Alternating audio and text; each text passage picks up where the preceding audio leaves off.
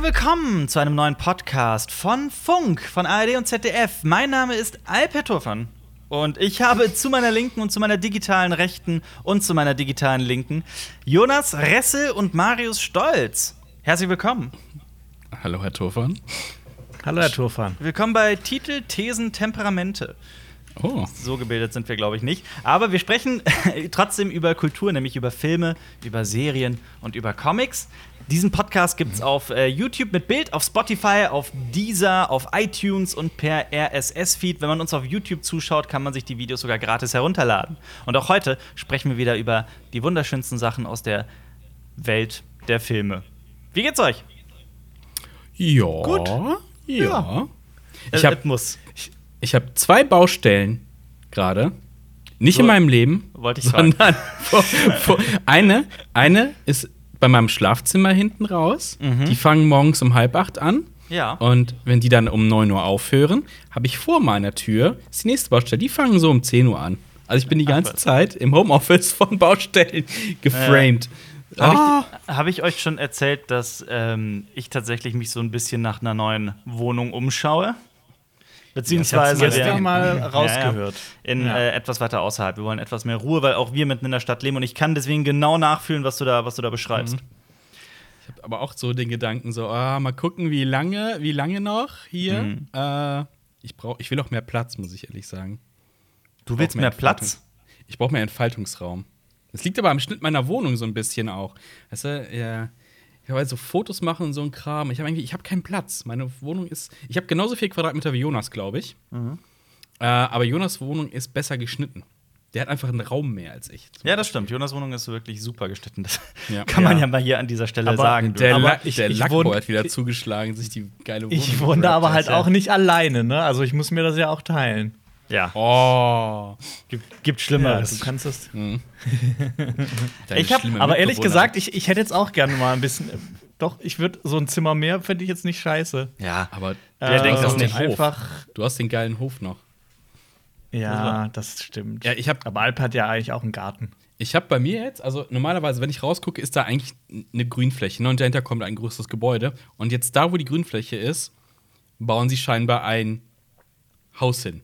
Ja, okay, Wohnraum ist cool, aber wenn es schlecht läuft, habe ich halt sobald vielleicht Leute so 10 Meter über die Straße auf meiner Balkonhöhe. Und dann finde ich das irgendwie nicht mehr so geil. Also ich habe eine relativ große Fensterfront, also, oh, und das Fenster zum Nee, Hof da mäßig. kannst du nicht mehr nackt Irgendwann blickst du da raus und da sitzt ein Mann im Rollstuhl und äh, beobachtet. Aber äh, das ist viel näher als beim Fenster zum Hof. Also das sind wirklich über die, das ist, das ist eine ein, das ist ja so eine Straße, die ist nur eine Fahrbahn. Und dann hast du das nächste Haus wäre quasi so in, in 10 Meter. Ja. Also, nee, das möchte dann, nee, dann bin ich, nee, dann mag ich nicht mehr. Ja. Da mag ich nicht mehr. Habt ihr eigentlich mal Disturbia gesehen? Hieß der Klar. Disturbia? Der hieß Ja. Disturbia, ne? Mit Shia LaBeouf in der Hauptrolle, der so Fenster Sogar- zum Hof mäßig war. Ja, sogar im Kino Ja. habe ich den gesehen. Ich fand den sogar ziemlich gut. Ich auch. Noch gut. Mir echt Ich gut gefallen. Und äh, ein Soundtrack davon ist mir immer im Ohr hier: A Lonely Day von System of a Das ist Down. nur da. Ich habe äh, ich also hab mich gerade mal interessiert, wer ähm, Regie geführt hat in dem Film, weil ich fand den auch ziemlich dicht inszeniert, einen guten Thriller und einen sympathischen Shia LaBeouf, was ja auch nicht immer der Fall ist. Ähm, wisst ihr, wer Regie geführt hat? Wusste ich, nee. wusste ich auch nicht. War mir nicht bewusst. Ein Mann namens DJ Caruso. Und wisst ihr, was, der, äh, was sein letzter Film war als Regisseur? Oh, also der Name sagt mir irgendwas, aber ich auch habe absolut vor, keinen Plan, was sag- er Ich glaube nicht, dass der euch bekannt vorkommt. Oder? Also würde mich jetzt sehr überraschen. Ähm, er hat zuletzt Triple X3 gemacht. Oh. Return of Xander Cage. Okay. Nun gut. Ähm, von dem einen Schlag in die Magengrube kommen wir zum nächsten. Wir starten hier jeden Podcast mit einer großen Neuigkeit aus der Filmwelt und das ist heute etwas, was ich euch mitgebracht habe. Ich wollte euch jetzt etwas erzählen, ein bisschen eintauchen in die Welt von der Walt Disney Company. Compa Oh. Nicht, nicht Kompanie Oh. wie, beim, wie beim Militär, sondern Company. Ähm, ich hau's einfach raus. Sagt euch Bill Nye the Science Guy was? Ja, klar. Oh, du hast mir da mal vor ewigen Zeiten ein richtig trauriges Video gezeigt, wo der Oh, ja. in einer Talkshow zu Gast Alter. war. Und da ging es darum, dass Wasser auf dem Mars gefunden wurde und was das für eine krasse Entdeckung Nicht ganz. also eine krasse wissenschaftliche Entdeckung Nee, ist. nicht ganz, das war davor noch. Ähm, War aber so ähnlich. Also, Bill Nye Science Guy, kurz zur Erklärung für alle, die ihn nicht kennen, auch für Marius. Ja. Ähm, das ist, hier in Deutschland kennt man den tatsächlich eher weniger. In den USA ist der Mann absoluter Kult, würde ich mal behaupten. Es ist ein, ähm, seine Filme wurden oft in Schulen gezeigt. Er hatte eine Show, Bill Nye the Science Guy, wo er Kindern Wissenschaft näher gebracht hat. Gibt es ja auch hier in Ach Deutschland so. zuhauf. D- Quasi der, der Ranga Yogeshwar Ja, ja, von, ja. Quasi, genau. den Staaten. Ähm, was Jonas meint, war in einer Sitcom, äh, Sitcom, sorry, in einer Late-Night-Show. Ähm, da war Bill Nye the Science Guy zu Gast und es ging um die um, um, um Reisen auf den Mars und ob man ob, ob es ja. sich Und es ging um das Wasser. Ich weiß, es ging noch um das, dass da Wasser gefunden wurde. ich glaube nicht Jonas ich glaube das war davor das war bevor da ähm, diese Wasserrückstände gefunden wurden aber ich, es ist auch für die Geschichte Ja, eigentlich ist ja relativ wurscht, wurscht. Es ging darum, es ging darum, dass äh, ihm gegenüber zwei Menschen saßen, die ich nicht kannte. Beide eher so in die Comedian-Richtung, glaube ich. Also ein Mann, eine Frau waren es. Und äh, es ging um die Diskussion, ob es sich lohnt, auf den Mars zu reisen. Bill Nye the Science Guy. Natürlich aus diesen und diesen und diesen und diesen Gründen. Und äh, ja, die beiden haben Witze gerissen und gesagt, was das für ein Quatsch wäre und dass man doch niemals, was das, das, das, was das bringen soll. Wir haben Probleme hier auf der Erde. Wozu sollten wir auf den Ja, Mars? genau. Das war so das Hauptargument. Und ähm, gut, meine Meinung dazu ist klar. Das, Hoffentlich. Das, das, das sagen Leute, die in Amerika, in den USA sitzen. Ja, aber genau das- Vor. Ja. Ja. Ja, ey, fahr nicht mit dem Schiff dahin, das lohnt sich nicht. Wir haben Probleme in Europa. Bleib hier. Entdecke nicht deinen neuen Kontinent. Die, genau, und Alles das war, klar. das war so krass, weil Bill Nye the Science Guy sitzt dann da und droppt die ganze Zeit ähm, Wissen und einfach Sachen, die ich persönlich total interessant finde. Zum Beispiel, wie lange es dauert. Die fragen ihn, wie lange dauert es denn, bis äh, äh, den, den Mars zu erreichen? Wie lange ist diese Reise denn? Der so, ja, kommt natürlich auf die Konstellation an, aber im besten Fall, wenn man den richtigen Zeitpunkt abwartet, so ungefähr sieben Monate, meine ich, mich zu erinnern, dass es so war. Ähm, äh, war halt so die Antwort. Und ich sitze da so total fasziniert. Und dann antwortet der Typ so: Mir ist der Flug von äh, New York nach Washington schon zu weit. Sieben Stunden sind mir schon zu viel, warum? Und so weiter und so fort. Oh Gott. ja. Komplett man abgedriftet. Ja. Fun Fact: Die Late Night Show hat so viel Hass abbekommen nachher auf diese, auf dieser einen, auf diesen, auf dieses eine Segment und in dieser Late Night Show ging es sowieso nicht so gut, dass die Mhm. abgesetzt wurde. Wirklich relativ äh, zeitnah danach. Ich gucke mir dieses Video auch immer mal wieder an, einfach nur um fassungslos zu sein. Also ich glaube, wir haben das, wir haben das auch nicht gut genug erklärt für alle, die das nicht kennen. Das muss man einfach mal selbst gesehen haben. Ja, gibt einfach Bill Nye, ähm, was noch? Äh, Late? Night Mars. Ich glaube, dann findet man's. Ich hab, das Ja. habe ich auch tatsächlich auch gesehen. Das ist, das ist aber schon was her, ne? Auch. Das ist schon, das ist schon ein paar Jahre her. Ja. Ähm, The Nightly Show. What? Ah, Jonas, du hattest recht. Es ging doch um Wasser auf dem Mars. Du hattest recht. Ähm, Ja, sorry, da war mein nämlich Fehler. irgendwie so ein ganz, da war so ein ganz blöder Witz. Äh, oh, der hat mich so richtig aufgeregt. Ja, mich würde Ma Wasser auf dem Mars nur interessieren, wenn es die Tränen von Oprah Winfrey oder so Ja, ja, in, genau sowas, in die ja. Richtung ging das werden. Ah, das ist so richtig unangenehm. Ja, Das ja, unangenehm. ja, ja. Und dann, dann fragt auch sie auch so: Kann man ein Sextape auf dem Mars drehen? Irgendwie aus dem also Ey, das völlig Geilste. kontextlos. Ich empfehle Das wirklich, Geilste wenn man, auch, halt auch wenn man auch nur einen Funken, wirklich einen Funken Wissenschaftsliebe in sich spürt oder zumindest so einen gewissen Respekt vor Wissenschaft, man muss ja selbst, man kann ja auch ein wissenschaftlicher Depp sein wie ich, oder wenn man auch nur einen Funken sich für die Raumfahrt interessiert, dann heult man, wenn man das Video sieht, wirklich. Aber tatsächlich gibt es ja Forschungsrichtlinien, die sich tatsächlich mit Sex in der Schwerelosigkeit beschäftigen, weil Menschen soziale Wesen und es geht natürlich darum, okay, wie kannst du sowas, ne, wie findet das statt? Was ist das Ja, ja. Prozedere des Ganzen, ne? Wie funktioniert es und wie verhält Ja. sich das Ganze? Da wird tatsächlich äh, schon vor, vor x Jahren, habe ich da mal einen Beitrag gesehen, geforscht, ne? Also. Tatsächlich auch, wie so ein Spermium dann den Weg zur, zur, zur Eizelle findet und sowas. sowas da, darum geht's dann. Ähm, aber äh, da, glaubt mir, das war nicht der, das war nicht ihr. nee, nee, aber es ist so, ha, ich finde so witzig und so, ja, aber ähm, wenn du mal richtig ernsthaft drüber nachdenkst, ähm, dann, ne, also, ah Gott, das, das, boah, das ist ganz cringy, finde ich das. Auf jeden Aber Fall. äh, ja. ja, die, die, die, die Kommentatoren und Kommentatorinnen unter dem Video fanden das ja auch nicht so toll. Und dieses Video hat eine, eine Like-Rate von 5%. Wie viel? 5%, also 5% Oh. aller Abstimmungen sind, sind positiv. Aber es ist auch wirklich, also ich kann's, scha schaut es euch gerne an, wenn ihr mal wieder ein bisschen Wut in euch verspüren wollt. Ähm, und dieser Bill Nye, der verklagt aktuell Disney. Das Oh, hat folgenden okay. Hintergrund. Und das ist, das ist so, ich wollte unbedingt dieses Thema für unsere, für unsere, für diesen für dieses Segment nehmen, weil es so große Auswirkungen haben könnte und das gerade komplett untergeht und viele das nicht mitbekommen, es aber eine total wichtige Rolle spielt in der, in der Film- und, und Serienwelt.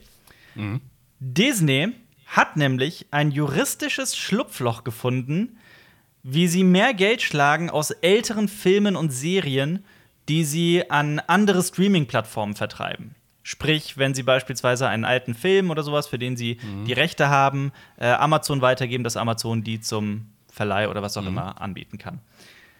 Disney behält nämlich, ähm, also klar, Firmen wie, was weiß ich, Sky, Netflix, Amazon, Hulu und so weiter und so fort bezahlen halt Geld an Disney.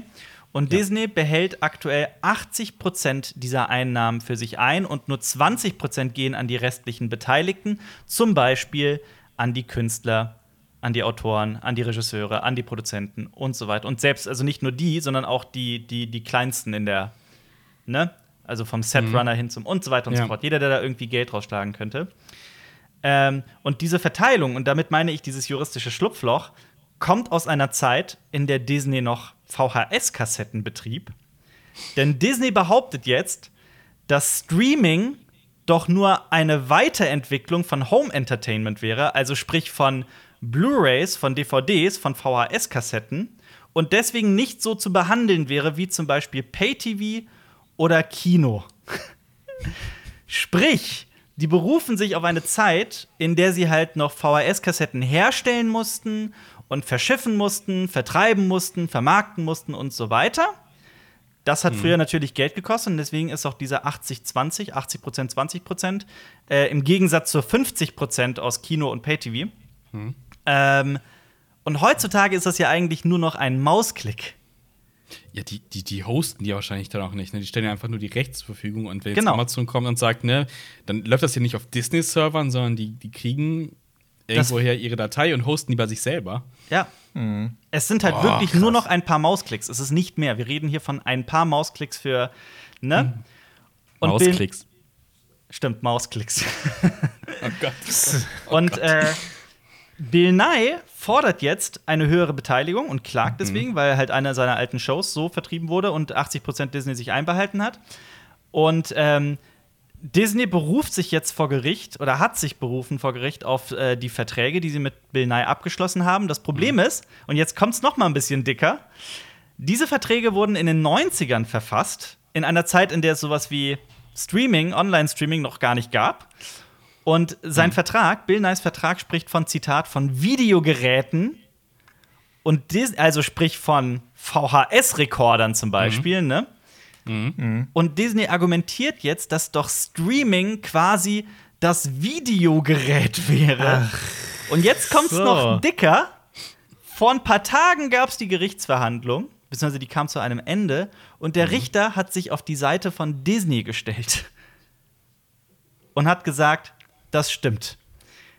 Und Nye wird jetzt natürlich äh, äh, Berufung einlegen und gerade rennen auch viele äh, in, der, in der Branche ein bisschen Sturm, weil natürlich, was ist die Gefahr? Könnt ihr es euch denken?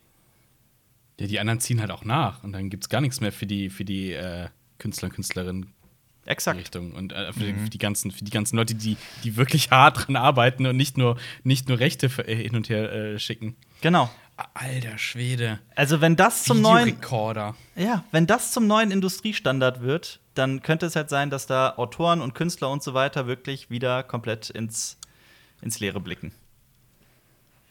Oh. Traurig. Also, was Traurige willst du noch Welt. sagen? Also, es ist wieder mal so, why? Ah. Wenn das, keine Ahnung, jetzt nicht zu kapitalistisch, kapitalismuskritisch werden bei dem Ganzen, aber so, wow, ich meine, das ist der Konzern, der ist so, der verdient so ultra viel Geld, der verdient so ultra viel Geld. Und wo steckt das halt rein? Das ist halt die Frage. Also macht sich jemand die Taschen voll oder wird es halt irgendwo, wird es in Förderung gesteckt für, für weitere Projekte, aber so oberflächlich sieht man ja, okay, es gibt viele Franchises, es gibt viele Fortsetzungen, es gibt Remakes von Disney und so. Ja, okay, das ist also, hm, weiß nicht. Es, es wirkt nicht so gut. Alles. ja. Das Lustige ist ja, dass aber dass das, dass das rechtlich komplett auf äh, ähm, ihrer Seite ist ja aktuell. Das ist halt das, ja, das ja. Absurde. Die Auslegung ist ja echt. Äh, es erinnert mich so ein bisschen an ähm, die künstliche Verknappung, die Disney ähm, in, in der Zeit von, ich glaube, war es schon VHS oder Blu-ray gemacht hat. Ähm, also wirklich. ähm, Oh, DVD auch. Ja, ja, genau. Du Ja. konntest ja theoretisch ne, immer weiter äh, eine, eine Blu-ray oder eine DVD pressen und versch- vertreiben etc. Ne? Eigentlich fast unendliche Ressourcen, ähm, haben aber den Markt jetzt nicht so sehr geflutet mit einigen Sachen, weshalb auch Preise für äh, manche Blu-rays, gerade aus dem Disney-Bereich, einfach äh, äh, nach oben geschossen sind. Es gab da mal vor Jahren Ja, in Deutschland diese Sache mit äh, Ariel. Es gibt eine neue Synchro-Fassung, Ja. ich weiß nicht, aus welchem Jahr die ist, aber die Original-Synchro aus den 80ern ist äh, unter Fans anscheinend die beliebtere, die bessere. Und äh, diese Fassung zu bekommen war einfach ultra schwierig, weil es gar nicht so viele auf dem Markt auch gab. Ähm, und Disney hat einfach die, die, die, die, die alte, äh, die neue verkauft und die alte ist dann echt so äh, durch die Decke geschossen preislich. Also, und wir reden halt hier nicht von, von irgendwelchen seltenen Gegenständen, sondern von, von der fucking Disc oder von der VHS oder sowas. Ja. Ich hatte das auch mal mit, ähm, ich wollte unbedingt, äh, weil Der König der Löwen war ja der erste Kinofilm, in dem ich war, und den wollte ich unbedingt auf Blu-ray dann haben. Ja. Und dann musste ich mir den auf DVD kaufen, weil die Blu-ray-Preise, die Blu-ray-Preise, die Blu-ray-Preise waren absolut astronomisch. Teilweise gab es sie halt auch gar nicht. Die gab es ja nur in diesen komischen Diamond Editions, die du dann 16 Euro für diesen Film Ja, ja. zahlst, wo ich so denke, nein! Und dann, dann ist wahrscheinlich, dann ist der nicht mal richtig für Blu-ray noch mal ordentlich gemastert worden oder so. Deshalb habe ich mir den auf DVD gekauft, war dann auch okay, aber fand es ein bisschen schade, weil das einfach ein anderes Format ist und dann, Ja. dann triggert mich das richtig, wenn ich dann so eine DVD neben eine Blu-ray stelle. Das kann ich auch nicht. Ja, kann, bin Das ich ist aber voll bei das dir. ist- also, das finde ich noch nicht mal als eine Zwangsstörung, da bin ich voll bei dir. Kann ich nachvollziehen. Ich, ich finde eh äh, zum Thema Blu-ray, ähm, dass DVDs, jetzt mal abgesehen von der, von der Qualität des Materials, ähm, schon öfter mit, mehr mit Liebe gemacht worden sind. Also gerade was so Menüs angeht und sowas. Äh, ich habe da so manche, vor allem so Universal ähm, Blu-rays, um die mal rauszupicken, äh, ganz, ganz hässliche, ganz hässliche Menüs. Die sehen alle gleich Da aus. kommt immer dieses- da kommt immer so dieses- wie aus so einem Ja, da kommt immer von links so so ja, selbstgebauten auswählen. äh, äh, Ja. Menü Ja, voll. Tool, wie es mal und gar nicht mehr so, so schöne anamorphe Sachen, wo dann irgendwelche Sachen passieren. Ich weiß, ich habe ich hab die Blue, äh, ich habe die DVD von der Fliege Mhm. und da fliegt dann im Menü noch so eine Fliege irgendwie durchs Bild und sowas und es ist passieren Dinge, es ist irgendwie Es nice to have. Voll oft gibt es dann auch so versteckte Menüs und so kleine Ja. versteckte Sachen. Und ähm, bei, bei Blu-Rays er, erlebe ich das persönlich. Also, erstmal, du sprichst da was aus, was ich selber noch nie so formuliert habe in meinen Gedanken, weil es ist wirklich so. Ich habe das Gefühl auch. Ähm, und vor allem ist es auch so, dass äh, ich habe mich schon ganz oft gefragt, so bei den Extras auf der Blu-ray, da sind dann so ganz oft sind dann so die drei, zwei Trailer drauf, ein Teaser, dann äh, ein kurzes Ja. achtminütiges Making-of-Video und dann noch irgendein anderer Mist und dann war's das. Und ich war mir so, wer kauft sich eine Blu-ray und freut sich, dass die freut sich darüber, dass die Trailer Ja. oh, in den Vor Extras. Wer guckt sich dann die Trailer an?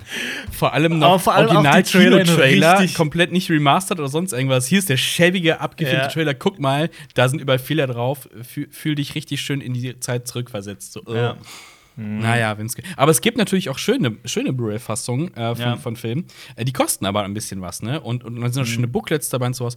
Ey, der größte Pain war, ich habe mir ja diese Godzilla-Box gekauft mit zwölf Godzilla-Filmen drin. Mhm. Und auf jeder Disc, also jeder Film kommt auf einen Disc. Und jedes Mal sind die zwei gleichen Trailer am Anfang von einem Jackie Chan-Film und Mhm. von einem Paul Walker-Film. Immer die gleichen Trailer. ich habe erst bei Disc 4 rausgefunden, dass man vorspulen kann. Oft sind die ja gelockt, ne, dass Mhm. man nicht ähm, vorspulen kann. Die konnte man zum Glück skippen, aber ich habe es erst nach dem dritten Mal herausgefunden. Jedes Mal kommt der gleiche. Schmu. Mhm. Aber war- ehrlich gesagt finde ich es ziemlich cool, wenn, also irgendwie ist es nervig, aber andererseits finde ich cool, wenn, wenn ähm, auf Blu-rays noch so zwei Trailer mit vor dem Film laufen, weil ich finde, dann hat man doch noch so ein bisschen mehr Kino-Feeling. Kinoerlebnis. Ja, nee, ich Ja, ich- aber Und teilweise sieht man dann auch so gleichen, noch mal aber den Trailer von einem. Film, den er irgendwie Ja. cool fand.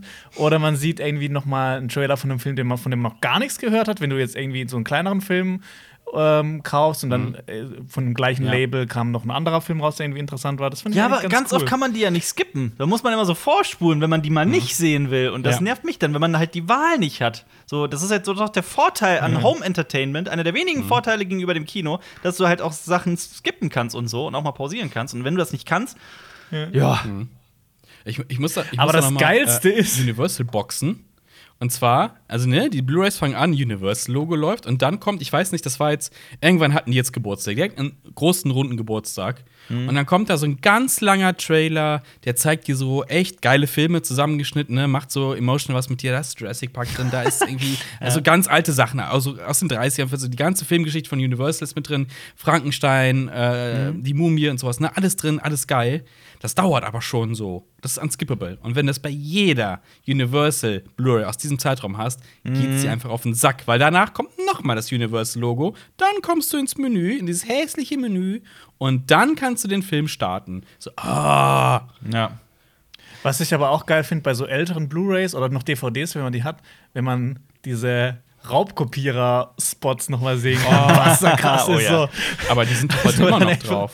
Als Auch ob schlimm, das, wenn so, du das, das grenzt schon. Film auslaufen lässt, du willst zurück ins Menü. Das geht nicht, weil erstmal auf 30 Millionen Sprachen diese FBI-Ansprache kommt. Ja, stimmt. Ah, Leute, ich habe die gekauft. Ne? Also, Ja. Nun gut, da bin Warum? ich voll bei euch. Ich würde ich würd sagen, ich, ich, kurzer Rage. also wir, wir, ich glaube, wir kommen alle zu demselben Ergebnis, dass wir das äh, von, von Disney nicht so cool finden. Vor allem, ich Nee. habe mich im Rahmen dessen auch noch mal äh, kurz damit auseinandergesetzt.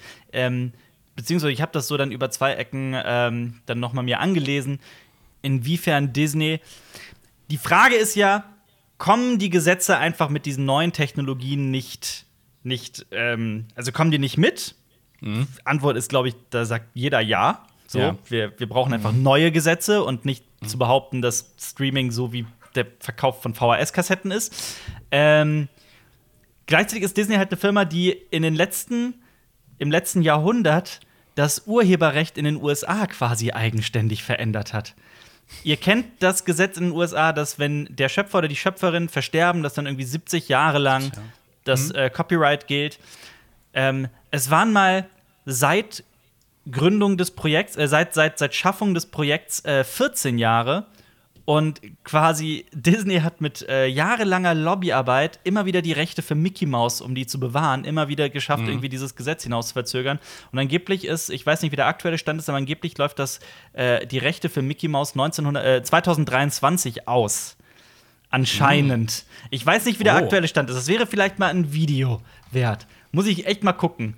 Ähm, Kann man, die halten doch dann bestimmt die Rechte aber weiter durch irgendwelche Produktionen. Das ist ja wie, oh, lass uns schnell äh, einen Kackfilm drehen, damit wir die Rechte behalten von Nee, irgendwelchen ich glaube nicht. oder? Nein, nein, nein, ich glaube nicht. Nee, Ah. nee, es, gibt, es kommt wirklich Okay. zurück auf Steamboat Willie, also auf das erste Mal, dass Mickey Mouse Mhm. zu sehen war. Und ich habe es gerade noch mal schnell gegoogelt. Und aktuell ist auch äh, äh, die Ansage, dass 2023 Mickey Mouse gemeinfrei wird. Also, dass das wirklich jeder so benutzen kann, wie er möchte. ähm, Haben die nicht schon Leute verklagt, weil die die Ohren irgendwo benutzt haben von Mickey Mouse? Also Ja, ja, klar, natürlich. Die Einfach sind zwei ja- schwarze Kreise quasi. ja. Und den Schriftzug darf man auch nicht, ja, ja.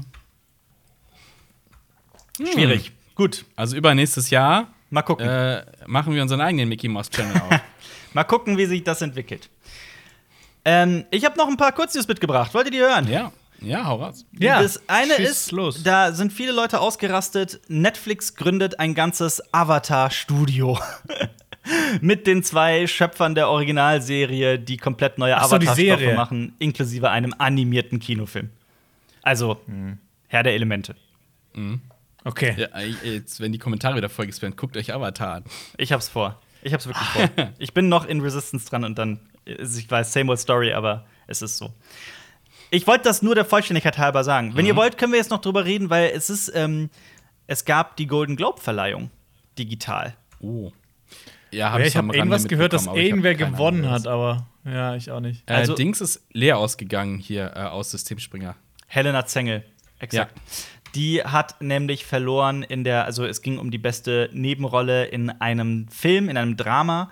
Ähm, und der Preis ging an Jodie Foster aus im Film The Mauritanian, also der Mauretaner, ich weiß nicht, wie man das genau ausspricht auf Englisch. Der ist hier in Deutschland noch völlig unbekannt, weil der noch nicht angelaufen ist. Der kommt im Juni wahrscheinlich in den Kinos. Hoffentlich. Mal schauen. Ja, Das macht's ja irgendwie noch, keine Ahnung, es also ja. Aber wo wir noch, eben- noch uninteressanter für mich. Äh, solche Preisverleihungen sind. Ich bin kein Fan davon. ich auch das nicht. auch nicht so gerne. Und das macht es halt noch interessanter, wenn der Film überhaupt nichts sagt. Oder Ja, den- Ja, aber die Chance hast, Golden den Globes. Ja, aber vor allem Die Golden Globes waren ja, Ja. eigentlich mal interessant, äh, weil, weil der gute, äh, wie heißt er denn, immer die, äh, die Show gemacht hat. Ähm, Ach, Ricky Gervais. Ricky Gervais. Ja. Das, ich fand, das war immer das Highlight der Golden Ja. Globes. Dieses Jahr war es halt, äh, ähm, waren es halt Amy po Poehler und äh, äh, Tina Fey. Ähm, zwei sehr, also zwei Frauen, die ich extrem mag, die ich für sehr witzig finde. Es gab aber extrem viele technische Pannen bei der Verleihung. Und ansonsten, also die Golden Globes werden verliehen von der Hollywood Foreign Press Association. Habe ich hier natürlich wunderbarerweise in meinen Notizen stehen. die werden aber eigentlich immer kritisiert für eine willkürliche Preisvergabe, die nicht immer jeder verstehen kann. Und ähm, die stehen immer wieder in der Kritik. Und auch früher standen die immer wieder in der Kritik, viel zu weiß zu sein. Es gab, es gab angeblich nicht eine einzige Person of Color in, in dieser gesamten Association. Ähm, ansonsten, ich mach's, ich mach's kurz, weil ich weiß nicht, inwiefern ihr euch für die Golden Globes da draußen interessiert, liebe Menschen. ähm, Netflix hatte viele Nominierungen, aber hat nur zwei Preise abgeräumt, unter anderem ganz emotional Chadwick Boseman. Den Preis hat die äh, Frau, äh, die Witwe, angenommen. Wir erinnern uns, Chadwick Boseman ist leider an, an Krebs gestorben. Ähm, und Aaron Sorkin hat für das beste Drehbuch The Trial of the Chicago Seven gewonnen. Ansonsten großer Verlierer wohl Mank mit sechs Nominierungen und null Preisen. Und als äh, Nomadland hat krass gewonnen, der neue Film mit Francis McDormand. Der hat zwei Preise abgeräumt und da bin ich auch sehr gespannt drauf. Ich hoffe, dass ich den bald sehen kann. Und an den, bei den Serien haben The Crown, Schitt's Creek und das Damen-Gambit gewonnen. Was habt ihr davon gesehen? Okay, cool. Das Damen-Gambit nehme ich an. Äh, das ist auch noch Ich nicht habe das Damen-Gambit aber- gesehen. Ich habe auch den Film gesehen mit Chadwick Boseman. Hier, äh, Ma Rainey's Black Bottom. Genau. Was, was hat noch gewonnen? Äh, bei den Filmen, Ja. da hat unter anderem gewonnen. oh, ähm, Mank. Über Mank haben wir, glaube ich, auch noch nicht gesprochen, ne? Bitte? Über Mank haben wir, glaube ich, auch noch überhaupt gar nicht gesprochen. Ich habe schon mehrmals, ich, doch, oder? ich habe schon, ich habe schon Doch, über den gesprochen. Ich den, ich war sehr, Ja, ich ich, war habe recht den nämlich enttäuscht von dem inzwischen. nämlich. Ja, das hat Ja, mich ich halt hab abgehalten, den auch mal geschaut. Also, ja, mittelmäßige Filme, I don't care, so ein bisschen, ne? Aber musst du das nicht als äh, Teil von Cinema Strikes Back? Ich muss nicht alles sehen. das geht Jo- auch gar Jonas, nicht. hast du den mittlerweile gesehen? Äh, Mank? Mhm. Ja. Und? Ähm, ich bin ja riesiger David Fincher-Fan, ja.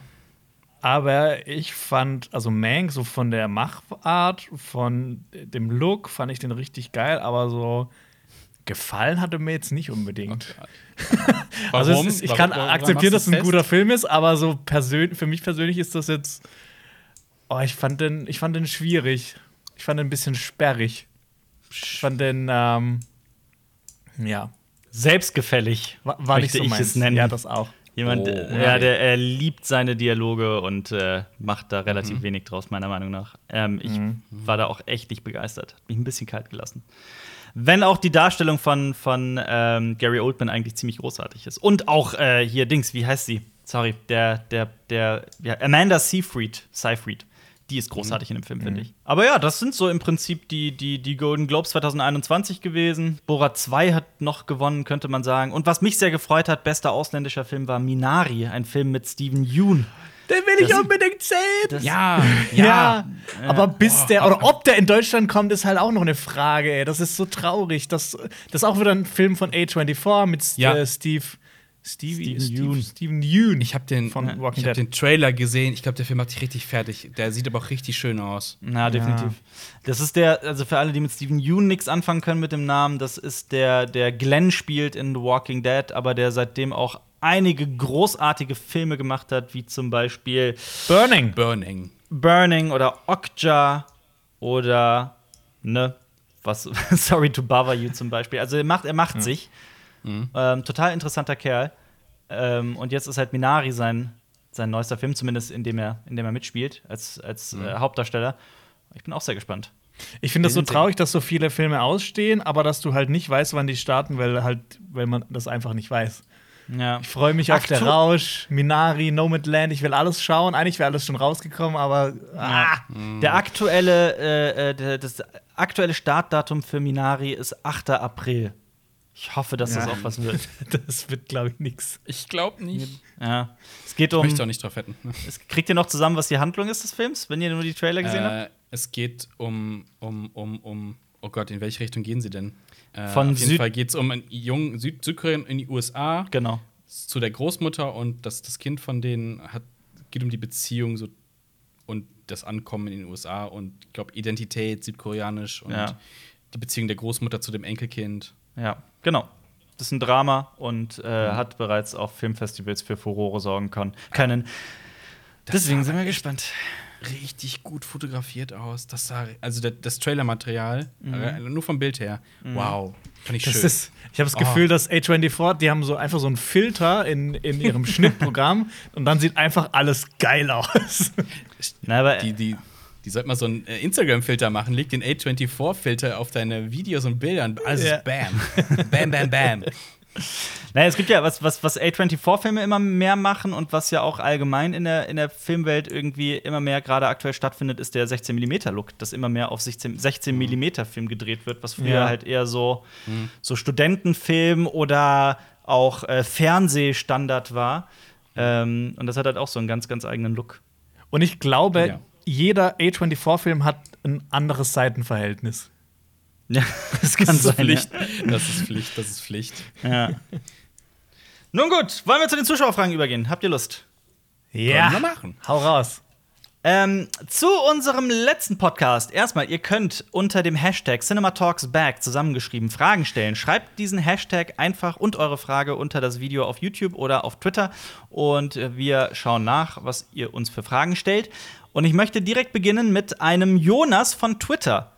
Es ist keine Frage, aber es ist ein, ein, ein, ein Tweet, der mir sehr gefallen hat. Es ging nämlich um den Tofu-Brauch in Südkorea. Ja. Erinnert ihr euch? Ja, wir haben uns nach der, unserer äh, Filmclub-Besprechung zu Mother gefragt, warum es denn da Tofu gibt. Genau. okay, ja. Für alle, Ja. die Mother nie gesehen haben, holt's nach. Toller Film äh, von 2009. Und genau, da bekommt eine Figur, nachdem sie aus dem Gefängnis kommt, Tofu mit Kerzen drauf, was halt super weird war für uns. Und Jonas schreibt: Erstens, Tofu ist weiß, was für Reinheit und Unschuld stehen soll. Zweitens, Tofu war und ist sehr günstig und eine wahre Proteinquelle. Drittens, Tofu wird aus Bohnen hergestellt, die zuvor im Gefängnis auch viel mit Reis serviert wurden. Durch das Essen beginnt sozusagen das verbrechensfreie, unschuldige Leben. Damals waren die Umstände in den Gefängnissen noch so hart, dass die Gefangenen sich fast nach dem proteinreichen Tofu gesehnt haben. Die Rationen waren winzig und oft im Verhältnis von 80% Bohnen, 20% Reis. Also scheinbar ist es da, wenn Jonas recht hat, wenn das so stimmt, dann ist das scheinbar Tradition, dass man Tofu kriegt nach dem Gefängnisaufenthalt. Oh, wieder was gelernt. Hey, das Cool. gelernt, ja. Good to know. Mögt ihr Tofu? Ja, Ja. ich mag's. Räuchertofu. Kommt bei mir echt auf die, auf die Zubereitungsart an. Der Tofu ist Räuchertofu nämlich saugeil. Der Ich Tofu so ist ein paar Läden Geschmack in Köln, die können das. Ja, Tofu ist ein Geschmacksträger. Es kommt immer darauf an, wie, man's, wie man das drumherum macht, weil ich habe auch ganz oft schon Tofu verkackt äh, bekommen. Ja, ja, ja, ja. Es gibt da echt, also wenn du essen gehst und sowas oder bestellst heutzutage, ähm, da gibt es echt Tofu, das ist echt ekelhaft und da gibt es richtig Geiles und Ja. boah, dann ist es das Beste Ja, mit am Ganzen. einfach den, den Euro mehr ausgeben, das schmeckt man. Ja. Ja. Da, definitiv. Habt ihr es schon mal in Cola eingelegt? Nee. Ich habe nur davon Das gehört, hat- dass es besonders knusprig wird, wenn dann, weil das dann karamellisiert beim Das Braten. karamellisiert nämlich, ja, ja. Ich hab das einmal, äh, als ich äh, damals noch in der WG gewohnt habe, das einer meiner Mitbewohner hat das mal gemacht. Das war, das war geil.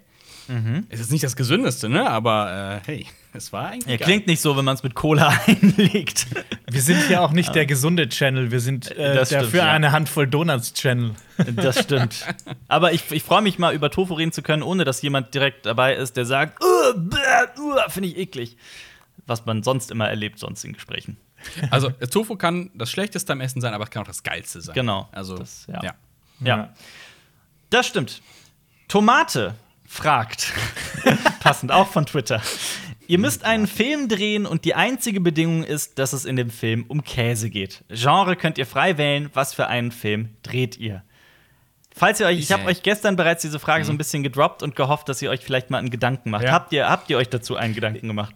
Ja, ich, Ja. ich, ich habe mir überlegt, das kann so ein ganz, also so, so ein ganz warmer Film sein. Es geht um einen Mann, der Mhm. eine Käserei betreibt auf dem Land.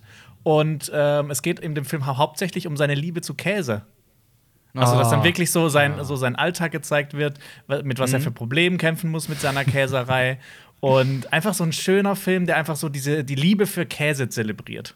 Und was sind das, Das für Probleme? Weil das würde mich jetzt direkt als erstes interessieren.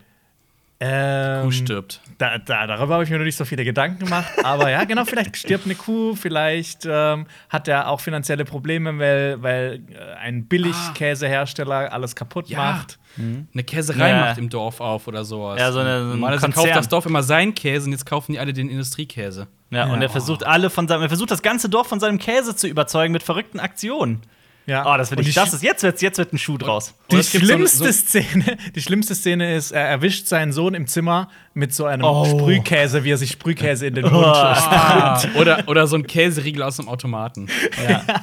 Oh, nee. Jawohl, jetzt, jetzt sind wir. Verdammt. Aber jetzt Die hat Jonas so ein Ja, die so was Herzerwärmendes gedroppt. Ja, so einen richtig künstlerisch anspruchsvollen, tollen Film. Hat die Messlatte hoch, hochgesetzt. Aber Also, hat so einen Film, der nur in Programmkinos läuft. Also wirklich, Ah, ja. auch wo du dann irgendwie nicht ein Bier zu, dazu trinkst, sondern ein, ein Rotwein. Aber Oh. wie, wie heißt der Film? Ja. Senior, Senior Ge Gespür für Käse oder sowas. S- wa- Was? Keine Ahnung. Wieso denn Es muss irgend so- Spanisch es muss, ein, plötzlich? es muss irgendeinen langen, einen langen Titel haben. Einen langen, sperrigen langen Titel. Titel. Aber so, sowas, was halt auch Zuschauer abschreckt, dass die nicht reingehen Ja, in ja, den Film. genau. dass Der Mann, so ein der- Geheimtipp bleibt. Wie wär's mit Der Mann, der Käse liebte wie seine Kinder? Als Filmtitel? War, ihr habt gerade gesagt, einen langen Titel, der abschreckt. Oh Gott, der, der, Ist mir, ist mir aber noch nicht künstlerisch genug. der schreckt mir zu sehr ab. Äh, Ähm, Liebesbrief an einen Käse. Drei, drei Milchkannen draußen in den Bergen. nee, aber das soll ja eher so ein Arthouse-Film sein, deshalb darf das Wort Käse nicht im Titel vorkommen. Es muss stimmt. irgendwas Umständliches sein. Vielleicht heißt der Film einfach, wie seine Käserei heißt. Mm, Ähm, okay. Und vielleicht einen Bauer französischen Johann. Titel. Einen französischen Titel. Bauer Johann und seine Molkerei. Oder, oh, ich hab was. Hommage de fromage. Oh, der ist gut. Hommage- aber für mich war das so italienische Berge, da wird der Käse gemacht. Ja, das habe ich mir eigentlich auch vorgestellt. Aber Also ist er sowas. Tiroler oder sowas? Oder was meint ihr? Ja, ja so, also, Toska also toskanische Ja. Hügellandschaft, sowas. Und dann das, das kleine Haus da oben, der treibt so jeden Morgen. Vielleicht macht er auch Ziegenkäse eher und treibt da so Mhm. seine vier Ziegen immer runter. Und im Dorf wird das halt in diesem einen kleinen Tante-Emma-Laden verkauft. Und dann kommt diese Großindustrie und die, hier ist unser geiler Käse, Ultra Ja. Bam. Und Aber dann macht er am Ende so ein Fest, wo alle im Dorf zusammenkommen und feststellen, wie schön handgemachter Käse ist. Ja. Und feiern das. Das und dann stirbt er glücklich im Stall. Das klingt so ein bisschen, wie das gerade an Don Quixote erinnert. Aber Ja. es ist, für mich ist das nämlich auch tatsächlich so ein, so ein, so ein ähm, etwas schrulliger Typ, der wirklich alles in äh, Bewegung setzen würde und alles tun würde, um seine Käserei, Molkerei zu bewahren. Der sich die verrücktesten Aktionen ausdenkt, um das zu, um das zu schaffen. das ist so ein, ja, so, so, so ein stillen, ein, ein, so, einen, so einen stillen, zurückgezogenen Typen eher so, ne? So, Ja, genau. Ding, sowas, hat so seine, dazu seine, seine, sein Tagesprozedere und macht Genau. das einfach, ist einfach so ein handwerklich, so ein richtig, der ist, so, der ist richtig deep drin in dem Ganzen. Aber als seine Molkerei nicht mehr, also als dann plötzlich seine Molkerei in Gefahr ist, Mhm. geht er halt, muss er quasi aus sich herauskommen und die Zepter in die, das Zepter in die Hand nehmen. ja. Ja, toll, jetzt will, ich, jetzt will ich meins gar nicht mehr vorlesen. Ich will meine auch nicht mehr vorstellen. Pass auf, okay, pass auf. Ich hab nicht so was Anspruchsvolles, sondern äh, es ist äh, so eine, so eine, so eine ähm, alternative Historie. Und zwar 1969, äh, die USA starten zu, zum Mond und stellen tatsächlich fest, der Mond besteht tatsächlich aus Käse. Oh, das ist Ja. cool. Das ist echt gut. Und dann geht die große, weil das so viel Käse ist, dass man die ganze Menschheit damit quasi versorgen kann. Das ist der geilste Käse des Universums. Ja. Und dann geht es halt darum, dass die Russen und sowas kämpfen um die Abbaurechte des Käses auf dem Mond. Mhm. Und, es ist, und, und Siedler siedeln auf dem Käsemond und bauen den ab und sowas. Und es geht um diesen, diesen Kampf, um, um diese Versorgung mit dem geilsten Käse Mhm. zwischen, äh, zwischen dem Westen und dem Osten. Aber soll Ja, das, das also, so. soll das Ein auch Polit- wirklich so ernst sein oder eher so eine Satire? Das klingt so nach Polit-Thriller. Ja, aber da- das ist, das ist so, so, eine, so ein bisschen obskur, weil es geht halt irgendwie doch, doch nur um Käse. Ja. ja. Aber es ist schon ernst der Rest gemeint. Also, Ja, okay. Also Okay. es wird Bier Ja, ernst ja. genommen, das und Ganze. der, und der Titel? Ja. Äh, Moon 2. Der Titel. Äh, Cheesy Sky. Cheesy Sky. Oh nee, das ist zu sehr nach Iron Sky an. Und Das ist ein Scheißfilm. Der soll nicht aussehen wie Iron Sky, nein. Das mit den Abbaurechten hat mich aber tatsächlich an Iron Sky erinnert. Deswegen, da geht es ja auch Ach darum, so. dass die das abbauen. Aber ansonsten, Mining, Mining the Moon. Mining the Moon. Oh ja. Mining the Moon. Und ja, auch Käse spielt da überhaupt keine Rolle. okay. Also äh, so da, genau wie bei einem anderen, dass das Käse nicht im Titel vorkommt, weil das wäre zu billig. Ja. Ja, richtig. Ja, toll. Ich hatte mir als Titel überlegt, Tod oder Käsebrot. Mm, Ein, Käsebrot. ein, ein Horror-Thriller über einen jungen Praktikanten, der Käse über alles liebt und seine Arbeit in einer Käserei. Heißt es das Wort Käserei? Ist es nicht eine Molkerei, wo Käse Nee, gemacht eine wird? Molkerei macht alles mit Milch. Ja. Und eine Käserei ist tatsächlich so zum Käse machen. Okay. Dann beginnt er halt seine Arbeit in einer, in einer Molkerei, weil es muss schon größer sein. Und äh, er beginnt eine Affäre mit der etwas eigenartigen Ehefrau des Betreibers. Und die beiden stoßen äh, auf, auf, auf Leichen in der, in der Anlage. Und bevor sie die Polizei rufen können, werden sie entführt und finden heraus, dass ein irrer Wissenschaftler. Ich will das gar nicht mehr vorlesen, eure Ideen waren so gut. dass meine stinkt total ab dagegen. Nein, es gibt keine schlechten Ideen. Es ist ja hier so ein äh, Prozess finden. Das, äh, der große Twist ist, dass ein irrer Wissenschaftler aus dem 19. Jahrhundert, der immer noch lebt, Menschen aus Käse baut.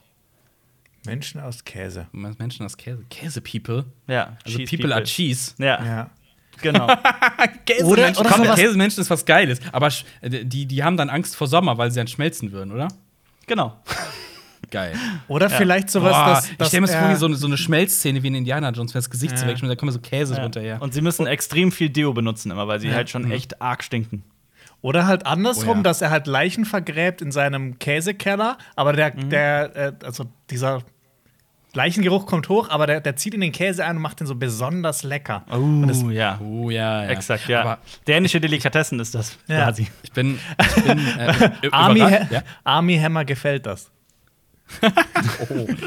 Ja. Ich bin äh, überrascht, dass keiner was mit, mit Madenkäse gemacht hat. Also so als. Horrorfilm oder sonst Ah, irgendwas. nee. Wie hieß denn nochmal? Also- Kasumatsu. Kasumatsu. Kasumatsu. Kasumatsu. Ja. Also ich, auch so ein Horrorfilm halt, irgendwie sowas. Ja, Oh ja. Madenkäse, aber die Maden müssen vorher in Leichen gewesen sein oder so ein Kram. Und das Ende ist, es geht, um, es geht um die Erfindung des Kasumatsu, weil am Ende Boah. ist irgendwie so, kommt halt äh, ist, die, ist, ist die Schöpfung des Kasumatsu. Darum Nee. geht sich der gesamte Film, wie Kasumatsu entstand. Das ist gut. Nee, Ah, jetzt Kasumatsu. fallen mir ganz abstruse Sachen ein. Dann sag sie. Irgendwelche, irgendwelche Wissenschaftler, die es schaffen, Labenzyme in Menschen zu züchten, dann werden Menschen gemolken, um Mhm. aus denen Käse zu machen. Also aus, aus M- Muttermilch und Labenzymen aus genmanipulierten Menschen. Irgendwas stimmt mit mir nicht, weil es klingt lecker. Also, es Also, ist auch so eine richtige also- Industrieanlage, wo Menschen da so in Ja. Reihe und Glied stehen und gemolken Ja, werden. die, die werden gemolken, genau. Warum reden wir So immer über das Melken? Melken ist unser Ding dieses Ja. Jahr. Ja. Oder so wie diese, diese, diese Ladies aus Mad Max Fury Road. Die, Ja. haben da auch Oh, ja, stimmt. bei Immortan Joe. Ja, ja, diese die, Schwangerschafts- Die, Mutti, die Muttis, ja. Muttis, ja. Gut, Oh, ja.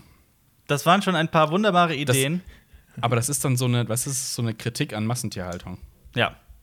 Wie bei, Menschen wie bei Okja, quasi. Ja. Oder ein Remake von der Golem und der Golem wird halt aus Käse gemacht.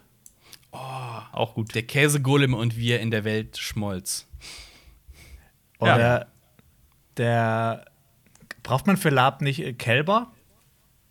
Ja. Äh, nee, es gibt auch äh, mittlerweile so äh, künstlich Künstlich- hergestellten. Ja. Guck mal, aber nee, guck mal, also nur wegen dem Titel. Ähm, dann so, so ein Film, wo es dann auch um so, eine, um so ein künstlich erschaffenes Wesen geht. Und das heißt dann der Gigant aus dem Kalb.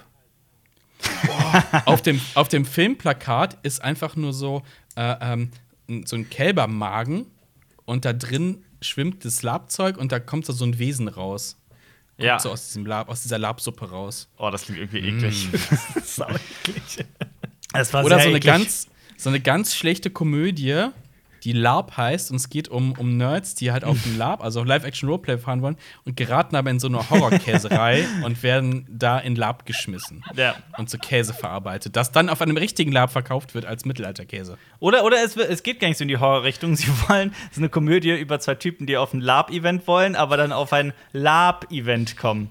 Und äh, ihre lustigen Abenteuer auf dem Lab-Event. Aber dann entdecken sie ihre Liebe zur Käsemacherei. Erst in der zweiten Und- Hälfte. Ja, in ja, der genau. ersten Hälfte sagen die sich noch, fuck it, wir machen trotzdem unser Lab-Ding hier und stoßen überall an und werden in dieser Gesellschaft nicht aufgenommen. Und dann irgendwann in der Mitte kommt dieser Punkt, wo sie doch sagen, ach, Lab ist vielleicht doch. Ja. Ja. Vielleicht sind es Veganer. naja. Lassen wir das. Soll ich zur nächsten Frage übergehen? Ja. Lennart auf Twitter fragt: Gibt es Filme, bei denen ihr denkt, ein anderer Hauptdarsteller oder eine andere Hauptdarstellerin hätten den Film besser gemacht? Wenn ja, welcher Film und wen, wie, also wen könnte man stattdessen austauschen? Und ich hätte, ich, ich hätte sogar einen. Gut, ich habe die Frage ausgesucht, deswegen hatte ich ein bisschen mehr Zeit, darüber nachzudenken, aber ich hätte wirklich ein, ein Beispiel, das, also das kam mir direkt in den Kopf. Mhm, Ich weiß, ich weiß nicht, ob Jonas mir zustimmt, Marius. Ich glaube, du hast den Film gar nicht gesehen. Es geht um Valerian. Oh. Das Willst du Dane DeHaan ersetzen? Bitte? Ja, auf jeden Fall. Auf je das wäre der erste, den ich da ersetzen würde. Ich, ich, ich finde also nichts gegen Dane DeHaan, aber ich finde, dass der null in diese Rolle passt von diesem Casanova Han Solo-artigen äh, Typen. Und Cara Ja. Delevingne, wie auch immer man ihren Namen ausspricht, fand ich fand eh noch nie, ich habe noch nie einen Film gesehen, bei dem ich mir dachte, boah, Cara Delevingne war echt gut da drin. Margus Äh, Spuren ist okay. Ja, den habe ich tatsächlich noch nicht gesehen, muss ich dazu sagen. Aber ähm, ansonsten war ich jedes Mal irgendwie genervt in Filmen, in denen sie mitgespielt hat, von ihrer Rolle. Und hier ist es halt auch extrem. Also ich fand, in diesem Film war die, die Besetzung der beiden Hauptdarsteller mit eines der größten Probleme des Films. Aber Jonas, du magst den, oder? Welch? Also, aber Ja, Valerian, ich, ja, ich mag den, aber ich mag das halt, weil das so richtig Sci-Fi ist. Äh, ich habe den damals auch im Kino gesehen. Ähm, nö, ich mochte den eigentlich. Eigentlich würde ich auch mal gerne mal die, die, die Comics, auf, die, auf denen der Film basiert, äh, Ja. mal lesen. Mhm. aber mir ist auch ein Film eingefallen, wo man den Hauptdarsteller oder wo man zwei Hauptdarsteller ersetzen kann. Okay, seid ihr bereit? Ja. Jetzt Ähm, Indiana ich Nein, ich würd Komm ich aus der- rüber und verprügel dich. Ich würde aus der Pate Marlon Brando rausnehmen Mhm. und dafür Kevin James reinsetzen. Ja. Und dann noch Al Pacino raus und Adam Sandler rein. Perfekt. Perfekt. Ja. Damit ist die Frage perfekt beantwortet worden. damit, damit wird aus dem Paten ein Film wie ein guter Käse. Ja. ähm. Und jetzt, äh, Boah. Ich überlege gerade, das ist schon schwer, um nicht schwer. so Leute zu dissen, weshalb sie da besetzt sind. Wer ist denn so richtig fehlbesetzt? Wir hatten, wir hatten in einem Video zu den ähm, verfluchten Filmen, wir haben vor ein paar Monaten oder Wochen ein Special gemacht zu verfluchten Filmen, also die verflucht sein scheinen, weil es da Unfälle gab und so Mhm. weiter. Und es gab halt einen Film, über, über den wir gesprochen haben, nämlich äh, Genghis Khan. Äh, nee, Quatsch, der hieß nicht Genghis Ah. Khan, der hieß aber The, der Eroberer auf Deutsch. Und da spielt Mit John Wayne. Wayne. John Wayne spielt Genghis Khan. Alles klar. Das Ja, wäre definitiv genau diese-. Ja. Diese, diese, diese, diese Fehlbesetzung. Aber mir wird noch einfallen, ich würde Keanu Reeves mal gerne aus Bram Stokers Dracula kicken, weil er ist der Punkt, der den Film zumindest im Originalton richtig ruiniert, weil er da echt nicht gut schauspielert und einen ganz miesen englischen, Diale britischen Dialekt an den Tag legt. Ja. Ähm, den würde ich da rauskicken wollen. Mhm.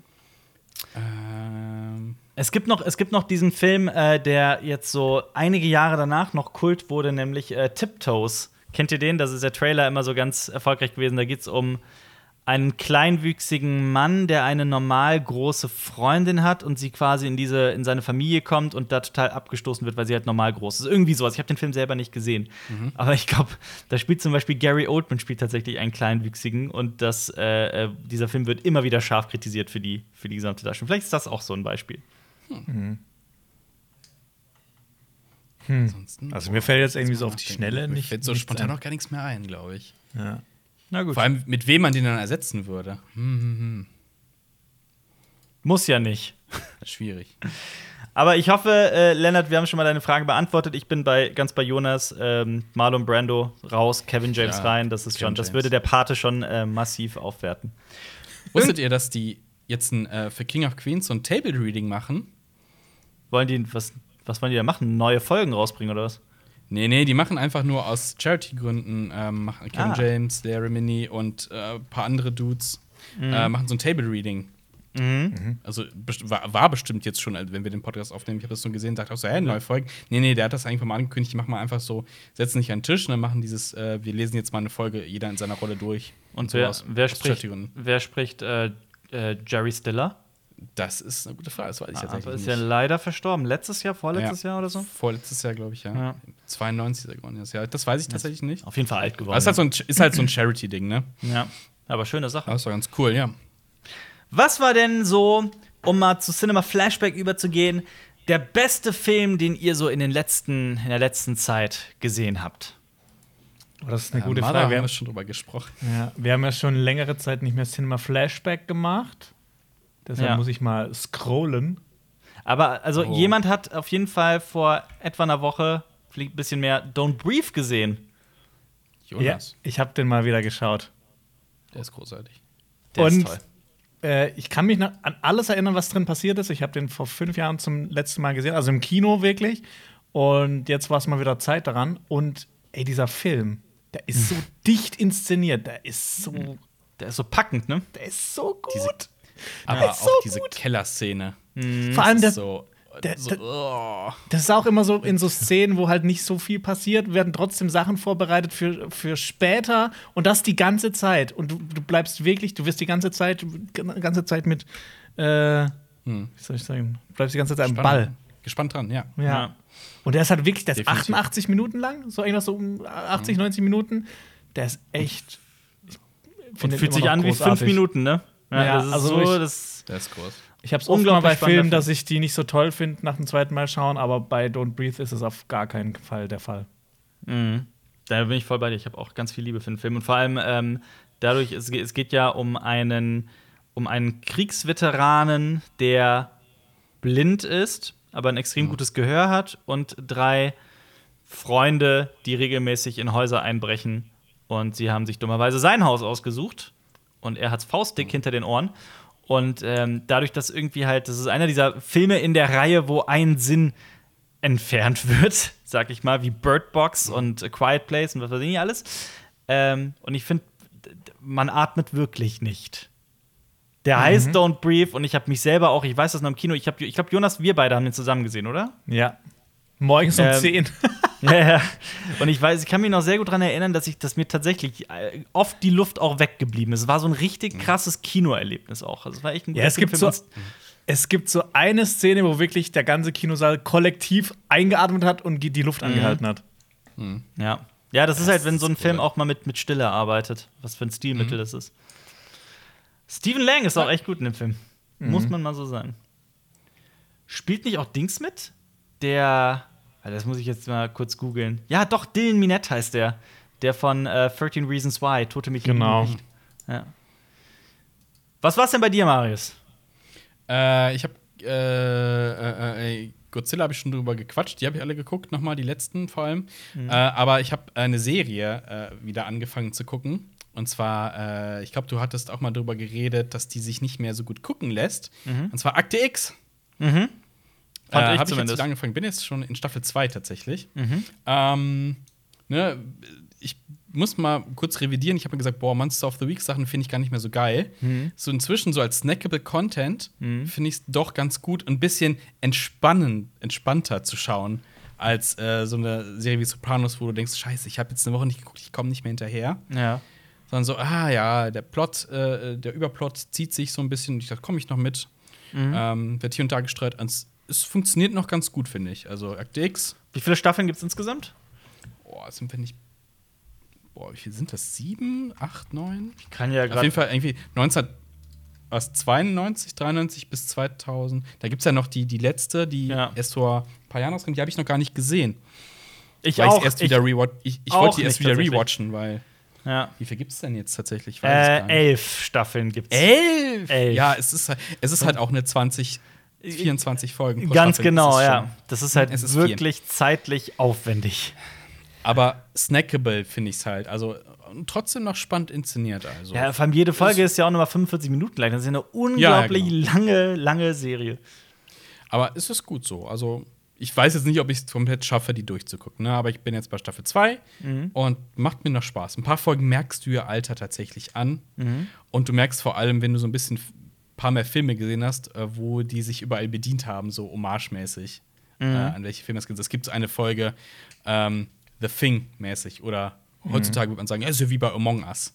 Sind im, im Nordpol eingeschlossen, sind in einer Polarstation und irgendjemand hat einen Parasiten in sich. Ach, krass. So es? Das ist Das klingt so sowas eins von zu The eins Thing. The Thing, ja. Ja, ja, aber es funktioniert, es macht halt irgendwie äh, kompakt auf diese 45 Minuten, ist schon cool. Also, und ich finde es immer eins der besten Intros äh, im Serienbereich. Oh ja. Und dieses unverkennbare Lied. Ich frage mich immer wieder, ob, ob, so, ob so jüngere Kids, die, ob die diese Melodie kennen, aber gar nicht wissen, dass das zur Akte X gehört. Weil ich bin, ich Also- bin mit aufgewachsen. Für mich ist das so, die haben immer einen Cold Opener, also es beginnt mit der Prämisse der Folge und dann kommt so ein bisschen und dann kommt dieses da, da, da, da, dieses Ja. Akte X-Intro. So ein bisschen, bisschen äh, äh, Gänsehaut ist das immer so ein bisschen. Ja. Ich habe das halt Und- auch vor ein paar Jahren versucht zu gucken und ich bin irgendwie nicht reingekommen, weil mir das sehr Ja? langwierig war. Irgendwie. Also so sehr, wie du eben schon gesagt hast, so sehr Mhm. lang gezogen. Ja. Und ich habe dann halt auch einfach diesen Berg an Folgen und Staffeln Mhm. gesehen damals und ich wusste noch, boah, Ja. huiuiui. Bestimmt, gibt bestimmt aber irgendwo einen Guide, wo man so, ja, ich möchte nur den Hauptplot mit Alien und Alien-Verschwörung Ja. sehen und sowas. Wahrscheinlich, ja. Ja. Aber ja, doch, doch. Und ich ganz, das ist halt für mich aber auch so ein retro weil ich kann mich halt noch tatsächlich, ich habe, äh, ich kann mich daran erinnern, wie ich die im Fernsehen gesehen habe, als ich sehr, sehr jung war. Ähm, und so, verdammt, ich habe die tatsächlich alle gesehen gehabt, weil ich dachte, ich hätte es nicht komplett gesehen. Ja. Also die erste Staffel habe ich komplett im Fernsehen gesehen und die zweite äh, auch. Und bei der dritten Mal bin ich mal gespannt. Also es gibt Das ist so. tatsächlich äh, äh, Skip Mhm. Und ich habe, ähm, bei mir war es ja so, ich habe The Clone Wars war ähnlich, ähm, sieben Staffeln und so, oh, wie komme ich rein? Und ich bin reingekommen, boah, ich verliere gerade meine Stimme. Ich bin gerade reingekommen äh, in Clone Wars, weil ich ähm, dann auch so eine Liste gefunden hatte, so von wegen, du brauchst die Hälfte gar nicht zu gucken und so weiter. Und ich habe dann in Staffel 1 bereits angefangen, doch jede Folge zu gucken und habe dann jede Folge gesehen. Aber vielleicht ist das einfach eine Hilfe, um da auch reinzukommen. Ich bin übrigens jetzt in Staffel 4 bei Clone Wars. Oh! Ja. Es, es schreitet voran. Aber ähm, schneller oder, oder wie ist es? Wie ist die Erfahrung? Ah, ich gucke trotzdem immer nur so irgendwie zwei Folgen, so alle drei Tage. Ähm, so, so ganz gehuckt hat es mich dann auch noch nicht. Aber es ist schon, es ist jetzt nicht mehr diese Überwindung, überhaupt erstmal anzufangen, das zu schauen. Okay. Ja, dann. Aber eigentlich wird's, äh, ist es jetzt schon in dem interessanten Teil. Also es wird auch tatsächlich immer interessanter. Ähm, vor allem kommt ein, ein Sabrak-Freund, der dich wahrscheinlich sehr erfreuen wird. Als kleines Appetithäppchen, um dich mal zu, Ja, ich- dazu ich- zu weiß ja- mehr zu gucken. Ich weiß ja, was da so ungefähr passiert, aber das dann noch mal zu sehen, da freue ich mich auch schon drauf. Aber also ich würde dir raten, danach auch noch Rabbit zu gucken. Nur Resistance gerade kann ich echt nicht weiterempfehlen. Da bin ich, da hört es auch bei mir auf. Ich habe auch einen Film gesehen und zwar, ähm, ich habe ja die letzten sechs Filme von äh, Denis Villeneuve gesehen und der hat ja auch noch einige Filme gemacht, die wir alle noch nicht gesehen haben, die frühen Filme. Und einer davon, der eigentlich vielleicht so mit einer seiner großen Durchbruchsfilme war, habe ich bis heute nie gesehen, habe es endlich nachgeholt, nämlich Die Frau, die singt. Incendies. Incendies, ihr habt den beide nicht gesehen, oder? Nee, noch nicht leider. Der Äh. steht aber auf meiner Liste. Ich. Also, ich habe dem Film auf Letterboxd 5 von 5 gegeben. Ich würde ihm tatsächlich 10 Punkte geben. Es ist ein Film, der mir komplett, komplett, komplett zu 100% die Schuhe ausgezogen hat. Ähm, irgendjemand im Internet hat sehr passend geschrieben, es gibt ein Leben vor Incendies und es gibt ein Leben nach Incendies. Oh, geil. Ähm. Es ist, es ist ein unglaublicher Film. Also wirklich, das ist, äh, was da passiert, der, ähm, der Twist, den ich zwar, okay, jetzt werde ich nur für diejenigen sprechen, die den Film auch schon gesehen haben. Ähm, diesen Twist gibt es zwar auch in ein, zwei anderen Filmen. Ähm, und trotzdem hat er es geschafft, mir komplett die Schuhe auszuziehen. es, ist ein, es ist ein wahnsinnig interessanter, spannender Film. Er heißt auf Deutsch Die Frau, die singt. Es geht um eine Frau, beziehungsweise anders. Es geht um Zwillinge, Zweieiige, also ein, eine, eine, eine junge Frau und einen jungen Mann. Ähm, die haben eine gemeinsame Mutter in Kanada, also die sind in Kanada aufgewachsen. Und die Mutter war viele Jahre, nämlich 18 Jahre lang, die Assistentin eines Notars. ähm, als sie stirbt, liest der Notar, dass äh, ihr ihren ihren, ihr, ihr, ihr Will heißt es auf Englisch, ja, ist auf Deutsch. Testament. Ihr Testament, genau, das ist das Wort, das ich gesucht habe. Ihr Testament vor und sie hat ein ganz seltsames Testament, denn sie trägt ihren Kindern eine Aufgabe auf. Sie kommt aus dem Nahen Osten, aus dem ungefähr dem, der Region Libanon, habe ich nachgucken müssen, also dem heutigen Libanon, und hat ähm, ihren Kindern offenbart, dass sie noch einen Bruder haben, der irgendwo im Nahen Osten sein muss oder sein sollte. Und dass sie, ich versuche gerade das so auszudrücken, dass ich nicht spoiler, und dass sie und dass sie auch einen Vater haben. Der eine soll auf diese, also sie, in diesem Testament sind zwei Briefe dabei, einen für den Bruder, einen für den Vater. Die Tochter, also die Frau, die junge Frau, soll den Brief an den, die sucht, warte, die sucht den Vater, glaube ich. ich. Oder ich bring's gerade auseinander durcheinander. Aber auf jeden Fall, sie sucht einen der beiden und der Bruder sucht einen der beiden und die sollen halt diese Briefe übermitteln. Und der Bruder will eigentlich gar nicht, der hält das alles für Quatsch. Ähm, aber sie macht das. Und begibt sich halt auf eine Reise. Dieser Film wird ähm, erzählt mit vielen Flashbacks der Mutter, also wie das Leben der Mutter so äh, verlaufen ist. Ähm, und die beiden Kinder bekommen halt im Nahen Osten mit, wie ihre Mutter aufgewachsen ist, wie sie auf die Welt gekommen sind. Ähm, beschäftigen sich also mit ihrer Vergangenheit, aber auch der Geschichte des, des, dieser, dieser Länder. Und ähm, es ist schwer jetzt genau den Finger drauf zu legen, was diesen Film so unheimlich spannend macht. Aber es gibt einige Verwirrungen, die es zu entwirren gibt. Und ähm, es geht auch sehr viel um Gewalt, um Tradition, um Ehrenmorde, um ähm, und so weiter, um Religion und, und Fanatismus. Und es geht sehr zur Sache. Und ich will es nicht spoilern. Ich, das Einzige, was ich sagen kann, guckt diesen Film. Er ist unglaublich gut. Ich, also ich war total begeistert und ich gehe jetzt sogar so weit zu sagen, ich habe vorher schon, war Denis Villeneuve einer meiner absoluten Lieblingsregisseure. Ähm, und ich würde mal sagen, lass mich mal in seine Filmografie gucken. Aber Also er hat eine fast perfekte Filmografie. Also ich fand noch bisher. Enemy fand ich fand ich von der Prämisse her super geil, aber fand ich dann ab das Ende fand ich nicht so toll. mh, Aber der Rest sonst Sicario, Prisoners, Wieso? Arrival, du mochtest das Blade Ende von Enemy 2049. nicht? Ich mochte das Ende von Enemy mit am meisten. Ja. Ja, schon. Aber natürlich, ich kann auch verstehen, der lässt das sehr offen und ist sehr so ambivalent und äh, findet keine Ich richtige will den jetzt nicht schlecht reden. Ich Ja. will jetzt nur im Vergleich zu den anderen Filmen Ja, ja. von ihm stellen. Aber so bei mir ist der tatsächlich so, also Blade Runner 2049 ist, glaube ich, immer noch mein Lieblingsfilm von Denis Villeneuve, aber direkt danach kommt die Frau, die singt. Noch vor Sicario, noch vor Prisoners, noch vor Arrival. Krass. Ja, also so krass gut fand ich den. Und vor allem, ähm, äh, je- jetzt habe ich auch noch vor, die, es gibt noch ähm, ein, zwei, drei Filme, die ich von ihm noch gucken muss, ähm, weil ich jetzt die Filmografie quasi rückwärts aufrolle. Also ich will als nächstes dann Polytechnik gucken, einen Schwarz-Weiß-Film von ihm und dann irgendwann Maelström und dann ähm, hier diesen 32. August auf Erden. Ja, der erste, ja. Ja, Bin ich gespannt. Äh, so, so komplette Re Re Retrospektive ja, äh, von den Villeneuve. ja. Aber die Frau, die singt, eine Riesenempfehlung von mir. Wirklich. Nice.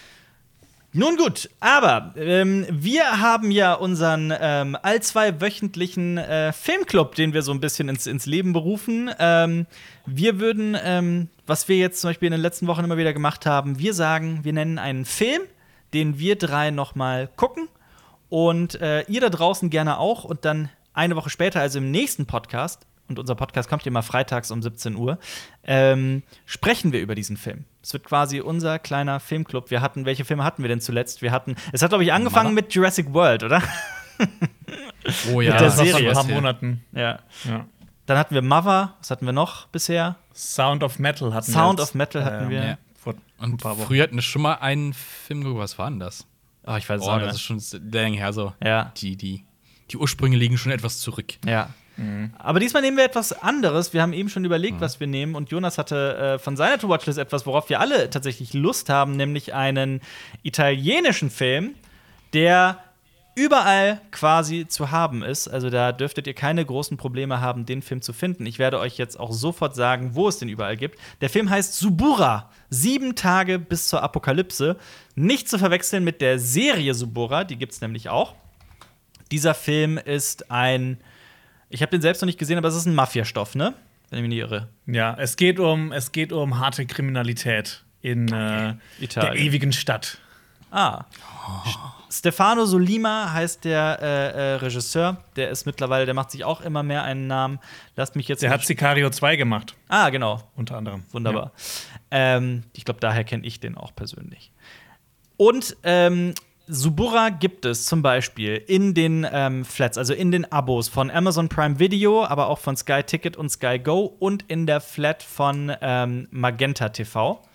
Genauso gut kann man den aber für zwei bis, ja, sagen wir drei bis vier Euro leihen bei, auf Amazon, auf Google Play, auf YouTube, auf Rakuten TV, auf Maxdome Store, im, auf, bei Magenta TV, im Microsoft Store, bei Apple TV, bei Sky Store und bei Chili und auf all diesen Seiten kann man sich den auch kaufen. Also, oder ihr bestellt den halt einfach auf Blu-ray. Ähm, Subura, darüber sprechen wir. Oh ja. Nächste Ich Woche. freue mich. Freue mich auch. Äh, ja, danke fürs äh, Zuhören. Äh, Cinema Talks Back geht äh, nächste Woche Freitag um 17 Uhr weiter. Und äh, wir verlinken euch jetzt hier, falls ihr auf YouTube zuguckt, auch noch unser ähm, Video. Ihr habt eben schon darüber gesprochen, warum Don't Brief so spannend ist. Und wir haben ja tatsächlich letzte Woche ein Special darüber gebracht, äh, was macht Filme eigentlich spannend? So, welche Techniken gibt es da und wie ist die Psychologie dahinter? Ähm, das würde ich euch gerne verlinken. Schaut euch das unbedingt an. Und ich möchte euch ein Video verlinken von unseren Funkkollegen von Game 2. Löffel, Messer, Gäbel. Was ist der beste Senf? Denn das hat eine Grimme-Preisnominierung bekommen. Geil. Und äh, verlinke ich euch auch. Äh, ich hoffe, nächstes Jahr kriegen wir einen Grimme-Preis für die beste Käsediskussion und Maken. Auf jeden Fall. Ja. Grimme-Preis fürs Maken. Abonniert Cinema Strikes Back, gebt dem Podcast einen Daumen nach oben. Vielen Dank fürs Zuhören. Bis zum nächsten Mal. Tschüss. Das war ein Podcast von Funk.